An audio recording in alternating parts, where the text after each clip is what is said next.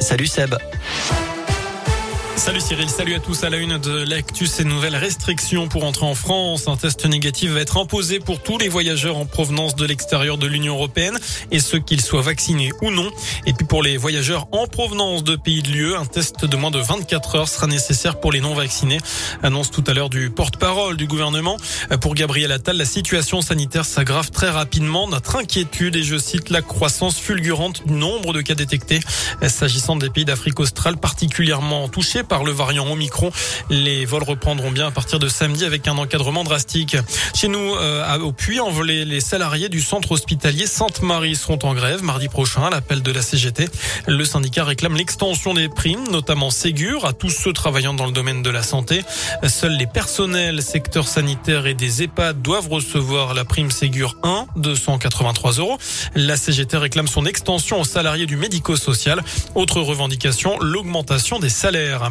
Toujours au puits, retour sur cette affaire de prostitution découverte dans un logement près de la gare. Trois personnes, dont deux femmes récemment majeures et un homme, ont été interpellés. Euh, tout a commencé quand un individu est venu se réfugier au commissariat pour demander de l'aide suite à une tentative d'agression dans ce même appartement. Il disait avoir été agressé par un homme qui l'avait convié chez lui pour lui vendre des stupéfiants. Les forces de l'ordre se sont rendues sur place et ont donc interpellé les trois personnes. Il faut dire qu'elles sont en plus soupçonnées de s'adonner à la prostitution. Elles sont par ailleurs connues de la justice pour des faits de cette nature. 6 000 euros en liquide ont été découverts, un peu de drogue également. Tous les trois ont été placés en garde à vue et sont présentés au parquet ce mercredi après-midi.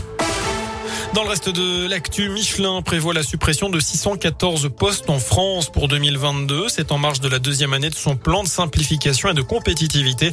Les suppressions prévues concernent principalement les sites du siège social à Clermont avec 469 postes, dont 419 dans le secteur tertiaire et 50 dans l'industrie. Le site du Puy-en-Velay est également concerné dans une moindre mesure. On passe au sport, au foot, la 16e journée de Ligue 1 aujourd'hui. Nevers, dernier du championnat, joue à Brest à 19h. Autre match à suivre, le duel à 21h entre Clermont et Lens. Lyon joue à huis clos face à Reims et Paris accueille Nice. Et puis de quoi accompagner votre repas ce soir. C'est aujourd'hui que Loïc Perrin sort sa cuvée de vin rouge, baptisé numéro 24, comme celui affiché sur son numéro pendant ses 17 années chez les Verts. Une cuvée en tout cas 100% locale avec du raisin de Malval et de Chavanais pour un cépage de la vallée du Rhône. 3200 bouteilles à la clé, vendues 17 euros l'unité à la vinifacture. C'est en face du Zénith à saint à consommer évidemment avec modération. Enfin, avis la station de Chalmazel a rouvert son espace débutant aujourd'hui grâce aux chutes de neige du week-end dernier. Côté Haute-Loire, le domaine nordique du Mézin a ouvert une partie de ses pistes. Il faudra encore patienter un peu pour le domaine alpin. On vous a mis quelques photos sympas sur radioscoop.com. Voilà pour l'essentiel de l'actu sur Radioscoop. Justement, je vous souhaite une excellente soirée. Merci.